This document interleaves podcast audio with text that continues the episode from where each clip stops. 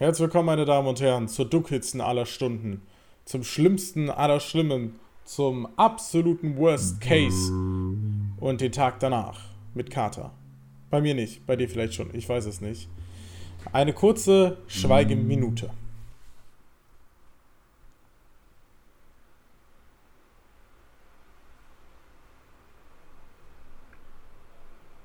Wäre jetzt auf Dauer wahrscheinlich ein bisschen langweilig, aber reicht auch fürs Erste. Deutschland ist raus. Historisch das erste Mal, dass Deutschland in einer WM in der Vorrunde scheitert.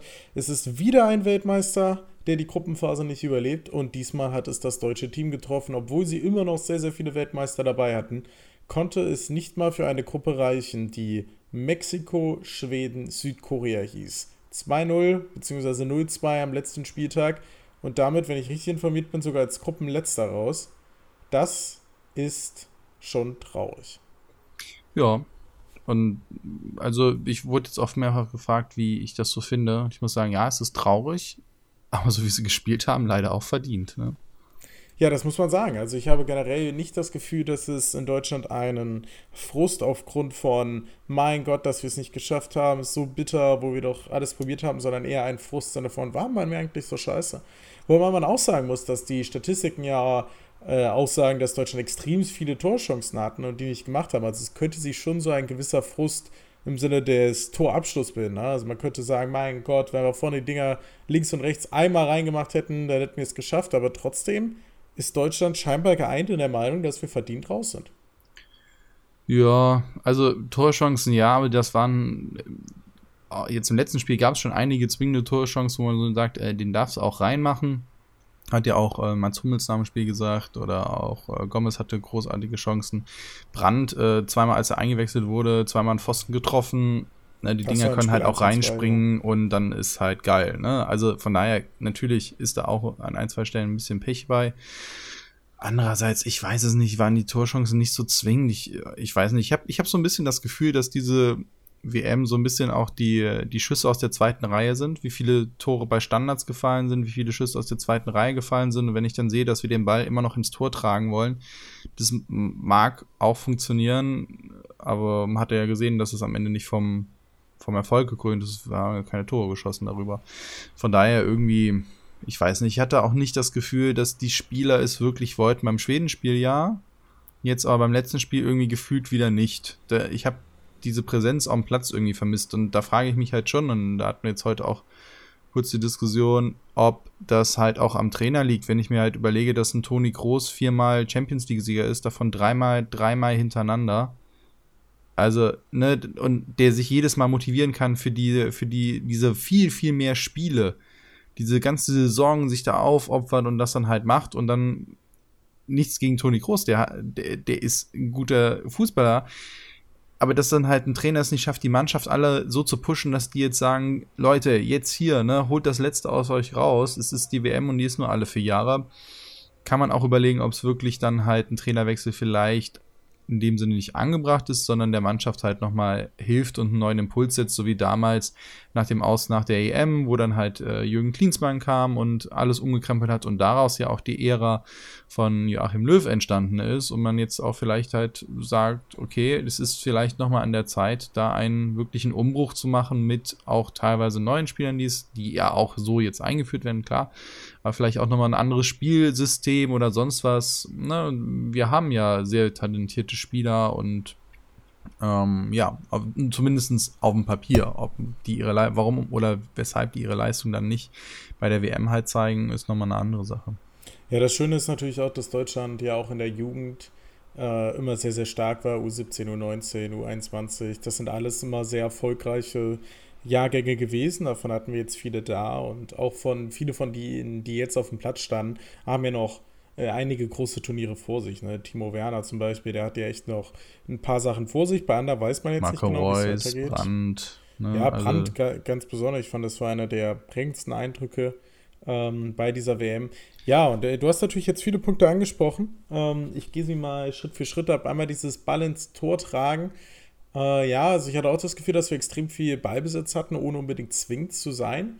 Ich hatte aber viel eher das Gefühl, dass irgendwie ein bisschen dieses, dieses 1 gegen 1 ein bisschen gefehlt hat. Also zum Beispiel als Timo Werner ähm, in der zweiten Partie gegen Schweden auf links gerückt ist und Gomez in die Mitte.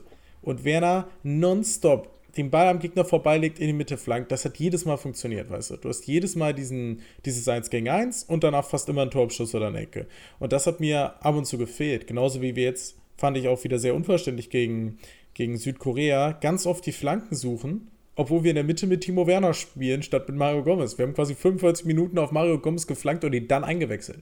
Das ist halt irgendwie nicht der, nicht der richtige Ansatz. Ähm, die Trainerfrage, ja, die wird, die wird gestellt, das ist das Geschäft so.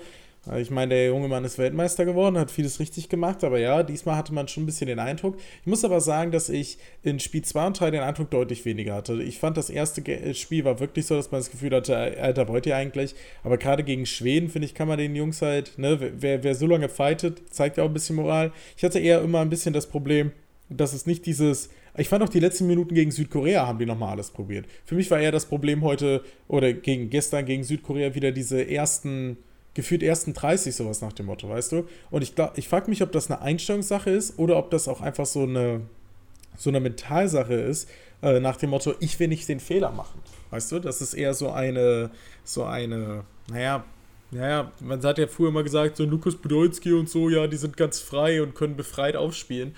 Keine Ahnung, woher die die Leichtigkeit nehmen, aber diese Leichtigkeit hat aus meiner Sicht irgendwie ein bisschen gefehlt bei dieser WM. Und beim ja, Brand war sie da. Ja, und da ist halt eben die Frage, schafft es ein Trainer, das zu ändern, weil du wirst nicht die ganze Mannschaft auswechseln können. Das ist ja auch etwas, ich sage an anderer Stelle, immer den Trainer als erstes rausschmeißen. Das ist natürlich auch das Einfachste, weil es eine einfache Personalie ist. Und ja. ich finde, gerade bei einer WM, da sehe ich es auch ein bisschen anders, weil ein Nationaltrainer, der sieht seine Leute nicht so oft, der arbeitet viel im Hintergrund, der bereitet viel vor und hat dann die Aufgabe, die mental zusammenzubringen, weil du halt in den paar Wochen die Leute halt nicht spielerisch nach vorne bringst. Du wirst in dem Moment nicht eine Person entdecken und sagen, guck mal, jetzt stelle ich nicht nach links und auf einmal in drei Wochen bist du der beste Linksaußen oder sowas. Also das mag es vielleicht gegeben haben, aber die personelle Entwicklung eines Spielers findet im Verein statt. Und da findet eher das Zusammenschweißen, das Zusammenspielen und so weiter halt statt in der Nationalmannschaft und auch das im Turnier sich finden. Und das hatten wir eigentlich als Turniermannschaft ja dann auch immer richtig gut hingekriegt, dass wir dann innerhalb des Turniers die, die äh, über den ganzen Zeitraum, über äh, die sieben Wochen oder wie viel sind es am Ende, dann halt es geschafft haben, da immer besser reinzukommen, immer besser abgestimmt zu sein. Und das hat jetzt am Anfang gefehlt, ob es halt eine Leichtigkeit ist, ob es einfach auch ähm, ja eine gewisse Trägheit ist, ich weiß es nicht, ne? Du kannst ja so oder so rum aufziehen und ähm, ich sage jetzt nicht, dass der Löw gehen muss, wenn er, wenn er jetzt bleibt, dann ähm, wird er bestimmt auch seine Lehren daraus ziehen Sachen anders machen. Ähm, ich kann mir nur vorstellen, dass es vielleicht nach der Ära Löw halt auch ähm, jemand anders halt auch sehr gut hinkriegt. Ne? Das ist nicht die einzige Option, die wir haben. Und da wollte ich ja drauf hinaus. Ja, ja, das stimmt wohl. Ähm, du hast es ja angesprochen. Bei der EM damals schien allerdings alles, fand ich, noch ein bisschen schlimmer weil man da. Ja, ach, ja, das, ja, das war ja. klar, war das schlimmer. Ne? Wo, wobei, ich weiß nicht, ich meine, ich mein, auch wenn ja Mats Hunde sagt, ne? ne, das letzte wirklich überzeugende Spiel und das äh, habe ich jetzt nicht so selber nachrecherchiert, war Herbst 2017, ne? wenn man sich die Vorbereitungsspiele und sowas anguckt, da war jetzt, fällt mir jetzt auf Anhieb kein Highlight ein, wo man sagt, boah, da haben sie aber mal gezeigt, so das, also der Confed Cup war noch wirklich was, ne? aber da waren halt viele auch von den Jungen jetzt doch nicht oder zu teilen nur dabei oder hatten nicht die Verantwortung wie vorher. Ja, also ich glaube auch, und das ist ja irgendwie der Punkt, auf den ich äh, kommen wollte, dass dieses WM aus zwar historisch peinlich ist quasi, aber eigentlich ganz so schlimm vorkommt, weißt du? Also ich muss sagen, ja, das EM-Ding damals. zur WM gefahren, ne? ja, ja, nee, aber ich meine auch mit diesen, man hat, man hat einfach das Gefühl, okay, die Mannschaft konnte die Leistung nicht abrufen, aber damals hatte man ja wirklich das Gefühl, Deutschland ist fußballerisch jetzt ein dritte Weltsland, so nach dem Motto. Ne? Also da war ja wirklich so komplett Land unter. Die, das Gefühl habe ich jetzt nicht. Ich bin trotzdem sehr gespannt, was jetzt auch die Lehren daraus sein werden. Ähm, das wird ja auch immer wieder, ist ein großes Thema, gerade jetzt auch ZDF, ARD, hauen es alle wieder raus, diese, dieses, du brauchst Anführer in der Mannschaft, wo man halt sagt, Philipp Lahm, Sebastian Schweinsteiger, ähm, Bastian Schweinsteiger, äh, die, die da weg sind, die werden vermisst quasi, weil du niemanden mehr hast, der quasi dann diese Verantwortung an sich zieht. Wo ich mir aber auch denke, die Spieler, die wir da auf dem Platz haben, sei es ein Hummels, sei es ein Kedira, Groß, so, die sind, in, ich kann mir einfach nicht vorstellen, dass da keiner davon ein Leader ist, so ein bisschen. Ich glaube, das sind immer einfach so Erklärungsversuche von außen, von Leuten, die natürlich sehr viel, sehr stark in der Materie drinstecken, wo ich mir aber einfach frage, ja gut, was, was sollen die denn machen? Was soll der Hummels denn machen? Soll der vorne hingehen und den allen den Kopf waschen? Ich meine, der nimmt sich die Chance, 86. machst du selber nicht. So, das ist ja Verantwortung übernehmen, das ist ja führen so. Wenn du am Ende Kacke bist, bist du trotzdem Kacke so. Also ich habe nicht das Gefühl, oder ich wüsste nicht, wie da ein Führungsspieler großartig was geändert hätte, weil man hat ja immer wieder gesehen, er war ja nur am Schreien auf dem Platz, der hat es ja probiert. Ja, gute Frage.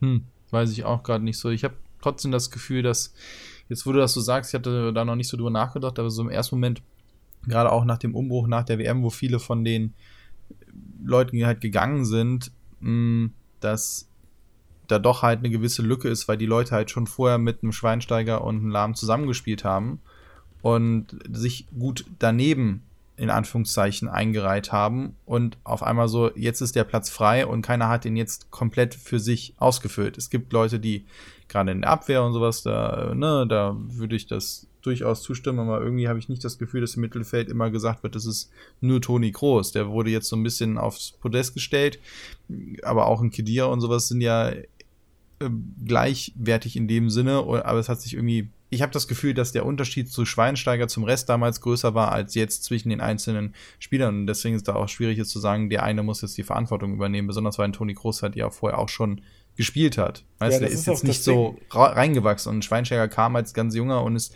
dann mit der Zeit immer größer geworden und ist dann zu dieser Person geworden. Und da, da gab es halt in Anführungszeichen niemanden, und Toni Groß ist halt neben Schweinsteiger dann halt da ja, reingekommen und soll jetzt geht Schweinsteiger und jetzt soll auf einmal, ja gut, gab's, gab's Ballack ja. auch noch. Ja, aber der hat sich ja schön rausgekegelt. Ne? Ja, das also deswegen. Ja, das stimmt schon.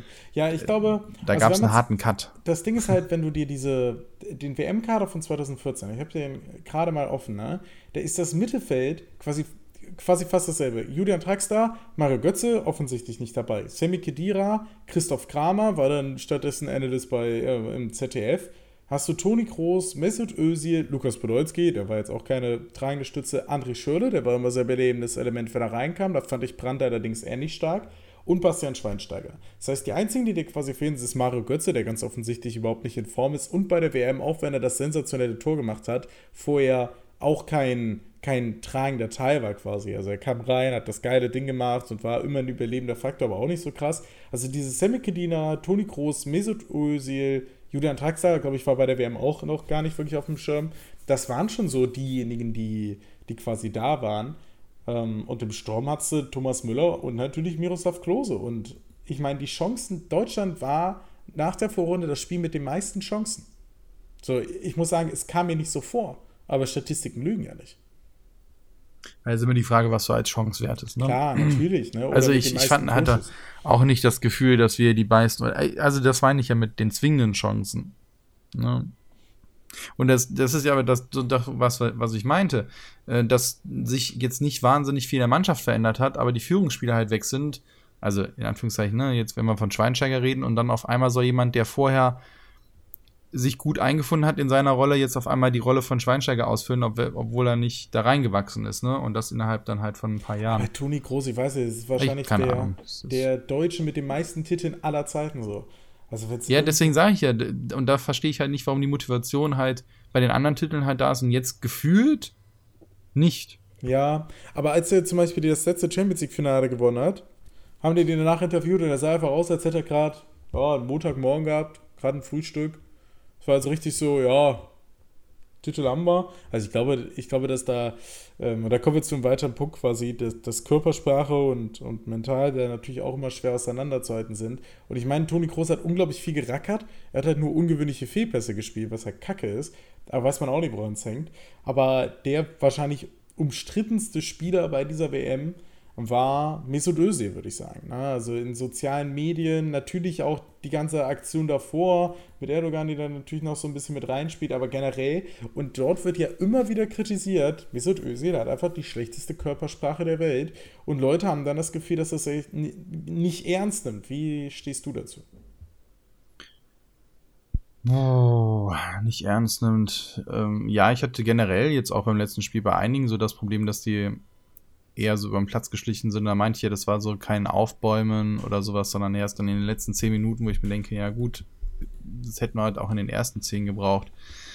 Und Körpersprache macht halt schon sehr, sehr viel aus und ich finde, das merkt man halt auch, wenn du eine Präsenz dem Platz hast oder halt nicht. Und deswegen war es auch so ein großer Unterschied zwischen dem ersten Mexiko-Spiel und dem zweiten Schweden-Spiel, dass du halt dann, finde ich, sehr stark gemerkt hast, okay, da war eine andere Präsenz auf dem Platz, da waren die Leute halt nochmal anders aufgestachelt und ähm, eben mit einem anderen Mindset, dass du reingehst. Und das ist auch etwas, was ich zumindest aus meiner Karriere halt, äh, zumindest im Sport halt auch merke, wenn du halt, je nachdem, in welcher Einstellung in ein Spiel gehst, hat das zumindest für das Reinkommen ins Spiel halt schon eine Bedeutung. Du kannst dich auch immer noch mal an Sachen hochziehen, du kannst von anderen mitgetragen werden.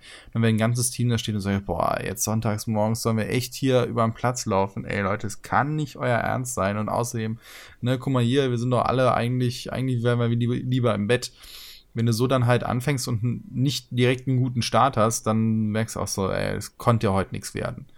Und ich glaube, das ist so etwas, was dann halt bemängelt wird, dass man eigentlich sagt, naja, komm, in dem professionellen Bereich dürfte man vielleicht erwarten, ob man es erwarten darf, weiß ich nicht, aber vielleicht erwarten, dass, dass da einfach eine andere Körpersprache ist und mehr Aufopferung ist. Und klar, die Diskussion vorher mit Mesut Özil und ähm, äh, wie ist der andere? Ähm, Gündogan.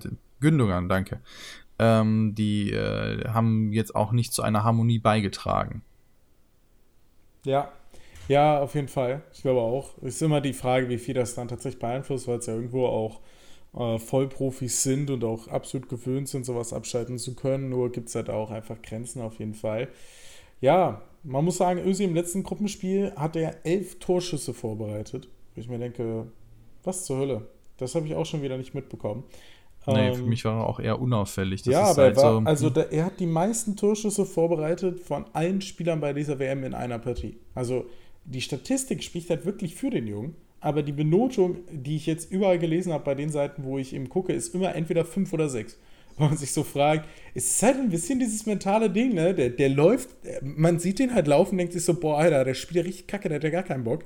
Aber der macht halt trotzdem seinen Job. Ja, und eine andere Personalie, die ähm, gar nicht da war, oder zwei noch, die ich reinbringen will, ist einmal äh, Rudi, der gegen Schweden ja gespielt hatte, der ja, mehrfach einen Nasenbruch hatte. In, genau in dessen Zeit fiel seine, die, die stärkste Phase eigentlich der deutschen Mannschaft, muss man sagen. Also die, die stabilste, danach war wieder so ein bisschen durcheinander, wo man sich ein bisschen gefragt hat, ja, warum, warum, warum kann Rudi das und nicht ein Kedira, der genau diese, diese sechs unglaublich stark normalerweise spielen kann. Äh, da hatte man echt das Gefühl, okay, wir haben auch noch andere, die, die kommen können. Ich finde, das ist immer ein schöner Einblick. Und die andere Personalie ist äh, Sané, der beste Neuspieler. Ich weiß gar nicht genau, welche Auszeichnung er genommen hat in der Premier League. Er hat auf jeden Fall mehr Rekorde gebrochen. Ja, die Diskussion wird es auf jeden Fall geben. Die gab es aber auch früher schon, als er andere zu Hause gelassen hat. Ähm, das ist halt immer auch schwierig und ich glaube, das ist halt eben die Aufgabe, die ein Bundestrainer hat, dann halt das Team zusammenzustellen, das am besten zu seinem System passt. Und er hat ja auch gezeigt, dass er da halt Leute halt hat, dass sich Leute verletzen oder verletzt waren. Ich finde auch Hector hat es deutlich besser gemacht, als er dann halt beim Schwebenstiel war. Das war die linke Seite, gab es wieder oder die Leute haben mit ihm gespielt. Er war vorher fairerweise verletzt, ne? Also genau, sag ich ja. Also das heißt, äh, ne, der war halt vorher verletzt. Ähm, Jerome Boateng hat man, finde ich, stark vermisst, weil die öffnenden, ähm, die, die weiten Pässe auf die andere Seite halt fehlten. Die hat sich Kimmich nicht zugetraut. Fand Kimmich eh im Spielaufbau im ersten Spiel katastrophal mit der Arbeit nach hinten und im zweiten Spiel ging es halt, weil die anderen Leute da halt ihm mehr geholfen haben. Ob es jetzt an ihm liegt oder andere, das weiß ich nicht. Das ist ja dann die Absprache im Team. Ähm, da, ja, ich weiß nicht, finde, ja, da fehlt es irgendwie an Durchschlagskraft und ich, wie gesagt, ich bin halt kein Freund von schlägst immer Flanken rein und hoffst halt, dass du irgendwann, irgendwann mal durch, durch Zufall einer ins Netz fällt. Bin ich eher ein Freund und das finde ich, sieht man in der WM halt auch, dann darfst du mal halt, und weil wir so gute Spiele haben, halt auch mal von 20 Metern abziehen und dann machst du den Abpraller rein. Da macht ein Timo Werner halt den Abpraller rein, ne? Ja, klar. Das ist halt, ähm, oder ein Gomez steht dann da oder ein Müller oder sonst was, ne? Wie oft ist dann da ein Ball abgeklatscht und dann drischst du das Ding da rein, aber so irgendwie. Und wir haben ja so großartige Schützen. Ich verstehe das immer nicht, aber vielleicht habe ich auch wirklich keine Ahnung von Fußball. Die Gefahr besteht bei uns beiden natürlich immer. Gibt uns da gerne natürlich auch euer Feedback. Ja, aber Sané, ich meine, ich hatte es gesagt, mir hat so ein bisschen gefehlt, diese, dieses 1 gegen 1 gehen können. Sané wäre definitiv der Spieler gewesen, der es gekonnt hätte. Gleichzeitig war allerdings natürlich auch nach dem ersten Gruppenspiel gesagt worden, ja, die große Schwäche der deutschen Mannschaft ist, dass sie nicht gegenpresst bei Ballverlust. Dafür ist Sané jetzt nicht unbedingt bekannt, das zu tun. Und das gilt immer als seine große Schwäche. Trotzdem ist es schon irgendwie überraschend, dass man, ich meine, der Junge hat in dieser Saison mehr, also er hat mehr als 10 Tore und 10 Assists, was so ein neuer Rekord ist. Dieses, es gibt ja erst in NBA, dieses äh, Double-Double, keine Ahnung, wie es heißt. Und er ist zum besten Nachwuchsspieler der Premier League gewählt worden, was aktuell wahrscheinlich mit die beste Liga der Welt ist, wo man sich halt schon so fragt, okay, so einen, so einen hätten wir noch haben können, wollten wir nicht. Aber ja, ich glaube, dass das auch, die Problematik ist quasi, wenn Löw, solange Löw diesen Unfehlbar einfach Attitude hat mit von wegen, er ist Weltmeister geworden, er wird wissen, was er tut, haben da die Leute nicht so krass drüber diskutiert. Ich kann mir schon vorstellen, dass so eine Diskussion im Nachhinein nochmal aufbricht. Ich bin auch sehr gespannt, was quasi da passiert wird. Ähnliches mit dem Sandro Wagner, der bei Bayern in der überragenden Form war, nicht dabei war. Vielleicht wird es echt nochmal ein anderer Trainer. Vielleicht hat man da dann auch wieder andere Spieler. Oder ja, oder es ist halt einfach weiter Yogi Löw, was ja auch, muss ich sagen, also ich könnte beide Entscheidungen nachvollziehen. Ich kann vollkommen nachvollziehen, wenn Yogi Löw sagt, ey, ich mache weiter und ich habe äh, sehr viel gelernt und ich kann genauso nachvollziehen, wenn Yogi Löw sagt, weißt du was, ich glaube, es ist Zeit, dass wer anders übernimmt. Nur dann ist halt natürlich diese Vertragsverlängerung bis 2022 eine kleine Farce gewesen. Ja, also ich kann auch mit beidem gut leben und die Diskussion über Personalien gibt es ja immer. Ne, wären wir Weltmeister geworden, hätte jeder gesagt, wer ist Sané. Also, ne, die Diskussion führst ja. du halt immer vorher, ja. nachher, mittendrin. Es gab die immer, immer, immer, immer. Und das ist auch, glaube ich, etwas, ne, das ist dann wie die Klatschpresse bei, weiß ich nicht, Königspaar oder sonst was, wer läuft er mit wem über den Rasen. Das gehört dazu, das äh, ist auch gut. Am Ende hatte eben der Bundestrainer es zu entscheiden und er hat halt auch, wenn es halt nicht klappt, dann halt sich fragen zu lassen, okay, wäre das nicht eine Möglichkeit? Und ich glaube, die haben ein so gutes Team drumherum auch aufgebaut, auch mit den anderen Leuten. Also es ist ja nicht nur der Trainer. Ich hoffe ja auch zum Beispiel, dass Teile vom Team vielleicht auch bleiben, weil ich glaube schon, dass ein Köpke, ein Klose, der jetzt dann halt Stürmertrainer und sowas ist und die ganzen anderen Betreuer, die es gibt, ein Oliver Bierhoff und sowas halt einen sehr guten Job machen. Ja gut, also Bin ich zumindest nach außen Stürmertrainer, ich weiß ja nicht. So viel Tore habe ich nicht gesehen. Ja, ja. Vielleicht sagt er, ich fand das sehr schön, es gibt ja immer die besten Tweets dann währenddessen, wo da gesagt wird, jetzt gibt doch irgendwen endlich mal Klose sein scheiß Trikot, damit wir hier mal mhm. weiterkommen. Ja, ja, solche Sachen, ne? ja.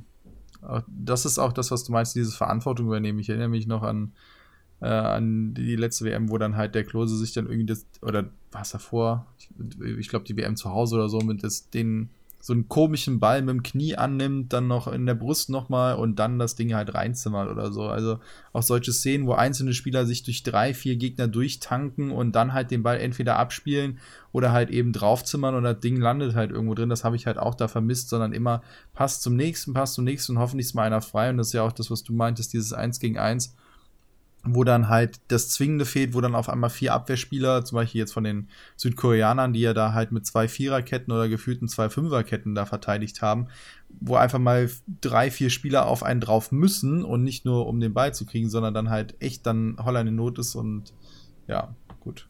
Ja, ich glaube auch so ein bisschen. Oder was auch halt da war, also was ich fand, was man bei Timo Werner dann halt eben gemerkt hat, sind diese krassen Flanken, Flankenläufe. Ne? Schöler hatte das sehr, sehr gut gemacht. Äh, David O'Donko, weil du jetzt gerade an Heim-WM gemacht hast, war, war quasi nur dafür eingestellt worden.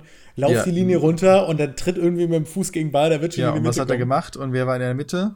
Oliver Neville. Zack. Beide, wo beide gesagt haben, wieso nimmst du die beiden mit? Was willst du mit denen? Wechselte ein, zack, genau in der Kombination Erfolg gibt halt recht, ne? Das kann man Ja, das ist sagen. die Sache, ne? Wer das hätte jetzt, ähm, wäre es im Halbfinale oder so ausgeschieden, dann hätte jeder gesagt, ja, war doch erfolgreich, war irgendwie schade und dann hättest du noch irgendwie sagen können, im Halbfinale war halt Pech oder die anderen waren wirklich auch wieder besser. Ist gesagt, naja gut, ne? Halbfinale. ist äh, der Standard. Nur jetzt ist es halt eine, eine, viel größere Diskussion. Ja, ich bin auch sehr, also du hast ja eben angesprochen, du hoffst, dass viele bleiben. Ich glaube, es wird generell sehr spannend zu sehen sein, wer tatsächlich jetzt von dem Kader nochmal antreten kann. Ich meine, äh, das Durchschnittsalter war jetzt, also es wurde ja schon vorher gesagt, dass Deutschland danach einen Umbruch machen wird. Na, also das war jetzt schon vor der WM, hiernach wird es einen Umbruch geben, einen soften Umbruch. Das haben wir jetzt ja auch gesehen, schon während der WM, dass es tatsächlich dazu kam, dass äh, jeder Spieler gespielt hat, bis auf Ginter, glaube ich. Ich glaube, das war der Einzige, der nicht gespielt hat. Und wenn man sich das so durchzieht, dann ist auf jeder, überall sind ja vielversprechende dabei, sei es ein Leon Goretzka, der noch sehr jung ist, der noch sehr viel mhm. erreichen kann, ein ähm, Niklas Süle, der fand ich einen sehr starken Eindruck hinterlassen hat, auch dieses ja. Kämpferische wieder dabei hatte, der unglaublich schnell ist. Äh, Kimmich natürlich auch noch überhaupt alles andere als alt. Brandt ist am Start. Das Einzige, wo man halt gerade aktuell so ein bisschen das Gefühl hat, dass, dass sich was ändern wird, ist halt irgendwie Angriff. Ne? Ich meine, Thomas Müller ist jetzt auch nicht mehr ganz der Jüngste. Mario Gomez war höchstwahrscheinlich seine letzte WM. Man muss auch sagen, dass Mario Gomez kein Weltklasse-Stürmer ist. Er ist ein sehr guter. Ich finde, er hat auch äh, diese zwei Kopfballchancen, die er hatte, hat er sich gut erarbeitet, aber sie leider auch nicht reingemacht. Und da fehlt es irgendwie so ein bisschen. Und ich glaube, da muss sich auch das Spiel der deutschen Mannschaft wahrscheinlich ändern, weil wir haben es gesehen, im, in der Verzweiflung flanken wir halt einfach in die Mitte und hoffen, dass da Gomez oder, oder Hummels oder sonst wer da ist. Und ich glaube, dass mit den Stürmertypen, die wir jetzt in den nächsten Jahren haben werden, nämlich ein Timo Werner, nämlich ein Sané, ähm, ob der jetzt mal offensives Mittelfeld oder in den Sturm geht, das, das sei da mal hingestellt, wird sich das deutsche Spiel dann doch nochmal in eine Richtung entwickeln müssen, wo wir bei dieser WM eigentlich schon auf dem Weg waren, weil dieses Tiki-Taka, dieses wir tragen den Ball ins Tor, ist mit diesen technisch sehr starken Spielern, die allerdings eben vielleicht nicht diese unbedingte Robustheit reinbringen, wahrscheinlich der Weg, den man leider gehen muss. Ja gut, aber dann, dann ist halt die Frage, brauchst du dann die hochgestellten ähm, Flügelspieler, die dann die Flanken reinschlagen oder müssen die eher in die Mitte ziehen, wie es ja auch in Hector dann halt viel macht? Das wird sich ja dann eben, das kann ja auch eine Systemumstellung sein, dass man sagt, guck mal hier, wir haben eine neue Generation von Spielern und deswegen brauchen wir ein anderes System als ist jetzt unser 4-3-3, ne, 4-3-2-1, ne? Ja, also wahrscheinlich. Ähm, deswegen ist, ist ja auch die, die Frage, was du halt da machst. Ähm, das, das werden ja auch Fragen sein, die, die zu stellen sind. Und was ich halt auch bei dem Personal interessant finde, ich kann mir vorstellen, dass ein Thomas Müller sagt, hier, Jungs, das war's, oder ich mache nur noch die, nur noch die EM mit. Äh, Mario Gomez könnte ich vorstellen, dass er raus ist. Es könnte mir auch vorstellen, dass Neuer hat schon angedeutet, dass er sagt, ganz ehrlich, ne, komm. Nee, er hat Platz nach, für dem, andere. nach dem Spiel hat er gesagt, dass er jetzt wo weitermacht. Ach so. Also okay. ich erinnere mich an ein Zitat, es wäre jetzt wohl irgendwie ziemlich dumm, jetzt aufzuhören. Ja gut, dann, dann könnte es halt sein, dass die nach der EM, also in zwei Jahren, Kann dann halt da vorstellen. ganz, eine ganze Reihe, dann nochmal drei, vier Leute halt, wie damals nach jetzt im Titel dann halt gehen. Kann ich mir auch gut vorstellen, gerade weil so Jungs wie Mesut Özil und so sind jetzt alle so um die 29 aber man darf auch nie vergessen, dass sich das Fußballeralter einerseits verschoben hat, weil man einfach auch viel früher anfängt, ne, durch die ganzen Internate und die Jugendstruktur, startet man halt heutzutage halt einfach gefühlt mit 16 in den professionellen Wettbewerb und ist auch ein bisschen früher raus. Und die, die Leistung, die man abrufen muss von der körperlichen Sache her, ist auch ein bisschen höher. Wie sieht es bei Leuten wie Modric, die dann gerne auf die 8 wechseln, also weg von der 10, quasi zu einer etwas, äh, zu einer Position, wo sie mehr schalten und weiten können. Äh, da sehe ich allerdings jetzt vom Spielertypen Mesut Özil jetzt nicht unbedingt. Und dementsprechend glaube ich, dass solche Leute nee, auch. Nee, das glaube ich eher, dass dann halt ein Groß, genau, an solchen Schaltstellen dann ja, halt auch länger verweilen kann. Der, ja, ich glaube, ja. Ja, genau, also ja. meine ich ja, dass der dann halt da eben genau, weil er es ja schon ausfüllt, eben da auch deutlich länger verwalten kann, weil er eben den Pass spielt oder den einen Schuss mal auspackt. Ja, glaube ich auch. Also ein Groß kann ich mir vorstellen, dass er noch bleibt, wobei er halt auch wirklich super viel einstecken musste an Kritik in, diesen, in, dieser, in dieser Mannschaft äh, oder in den Medien. Ja, bleibt super spannend. Ähm, boah, wow, das waren ja schon 28 Minuten. Das kam mir gar nicht so vor. Ja, geht schnell, ne? Aber jetzt vielleicht noch was Allgemeines zur äh, WM, ich werde mich jetzt in den nächsten Tagen erstmal so wieder ein bisschen aufraffen müssen, dass ich es auch gucke, weil gerade ist so ein bisschen die Luft raus. Ich weiß gerade nicht, für welches Team ich sein soll. Als zweites habe ja, ich nicht mitgerechnet. Doch, ich hatte eigentlich gedacht Island. Aber die haben es ja leider nicht geschafft. Äh, fand ich sehr schade. Ich, ich hätte es denen richtig gegönnt und sie hatten ja die Chance, aber irgendwie hat es am Ende nicht geklappt. Äh, wenn ich mir angucke, oh, wenn ich über Argentinien, Brasilien und Spanien nur nachdenke, wird mir schon, ah, kriege ich Gänsehaut. Also im schlechten Sinne, ne? Da stellen sich die Nackenhaare auf und ja, ähm, ja, England habe ich, um ehrlich zu sein, kein Spiel gesehen. Weil ich mir gedacht habe, die Engländer tue ich mir nicht an, aber die spielen ja momentan einen ganz, ganz guten Fußball. Die Franzosen fand ich jetzt das letzte Spiel eine absolute Frechheit, dieses rumgeschobene 0-0. Gut, wir dürfen nichts sagen, haben wir damals auch gemacht äh, in der WM in Japan? Weiß ich gar nicht haben wir uns auch in der Gruppenphase den Ball hin und her geschoben. Also von daher, ähm, das war auch ähm, ohne, ohne Ruhm. Von daher weiß ich nicht, ob die Franzosen danach weiterkommen. Portugal. Ja, ich, mal ich, schauen. ich kürze das mal ab und sage dir Belgien. Ah, nee, ich habe die Belgien-Spiel gesehen. Nee. Nee, nee, nee, nee, nee, nee, nee, nee. Also ich muss sagen, Nope. sehr, Nope. sehr erfrischend. No. Dann kannst du mit den Schweden mitfeiern, weil die ja quasi Weltmeister Ja, das stimmt. Also mit sind. den Schweden vielleicht noch, aber ich weiß nicht, Belgien habe ich gesehen. Das war nicht so zwingend überzeugend, wie ich das erwartet hätte. Ja, ja. Nee. Da müssen, also da müssen die noch eine ordentliche Schippe draufpacken. ja. Du kannst auch mit Neymar mitfeiern, wenn du willst. Das sehe ich dich sehr. Alter Schwede, geh mal weg mit diesem Affen. Hab ich mir gedacht. Leute, das war unsere kleine WM-Folge. Vielleicht wird es mal eine geben. Ich muss sagen, ich bin sehr enttäuscht, vor allem, weil ich von den drei Deutschlandspielen zwei gecastet habe. Das letzte habe ich gesehen. Schwuppdiwupp sind wir Du raus. hast ja nichts verpasst, ne? Ja, geht, na, also. Äh, Ja, ich weiß. Ich würde es auch gerne, äh, ich habe es mir ja auch angeguckt und äh, ja, ja. Also von daher, es äh, wird eine spannende WM immer noch. Wer, vielleicht gibt es ja auch einen neuen Weltmeister. So viele verschiedene Weltmeister gibt es ja noch gar nicht. Wäre ja auch was. Ja, und vor allem sind äh, so oder so, ich habe jetzt gesehen, in dem einem Turnierbaum es sind, glaube ich, drei Teams, die äh, zwar schon mal im Halbfinale der WM waren, aber das letzte Mal irgendwie 1980 und fünf, die noch nie in einem Halbfinale waren und irgendeins dieser Teams wird ja ins Halbfinale kommen. äh, wahrscheinlich sogar zwei. Ähm, und dementsprechend wird das so oder so geil. Äh, ich werde viel wieder nebenbei gucken. Ich muss sagen, ich bei Fußball bin ich, wenn äh, kein Team spielt, was ich selber gucke, gucke ich selten das ganze Spiel, sondern ich gucke es einfach nebenher quasi und kann ja rüber gucken, wenn es spannend wird. Und darauf freue ich mich. Hm. Ja. Von daher, Tschüss. es geht weiter. Auch ohne uns. Ja, dann bis bald. Haben wir für Montag schon eine Folge? Ja, krass, wir haben für Montag eine Folge. Wahnsinn. Sind krass. Wir sind, wir sind gerade sowas von am Produzieren. Ja, Gibt's aber gar nicht. Also, viel Spaß euch so. beim Zuhören. Ich, Ah, wir hoffen, tschüss. ihr hattet Ja, auch ein wenig Spaß Aha. und habt noch Spaß mit der WM. Drückt eurem Team die Daumen. Und ansonsten sucht euch einen Außenseiter oder sonst was und fiebert noch ein bisschen mit. Genießt das schöne Wetter und bis bald. Tschüssi.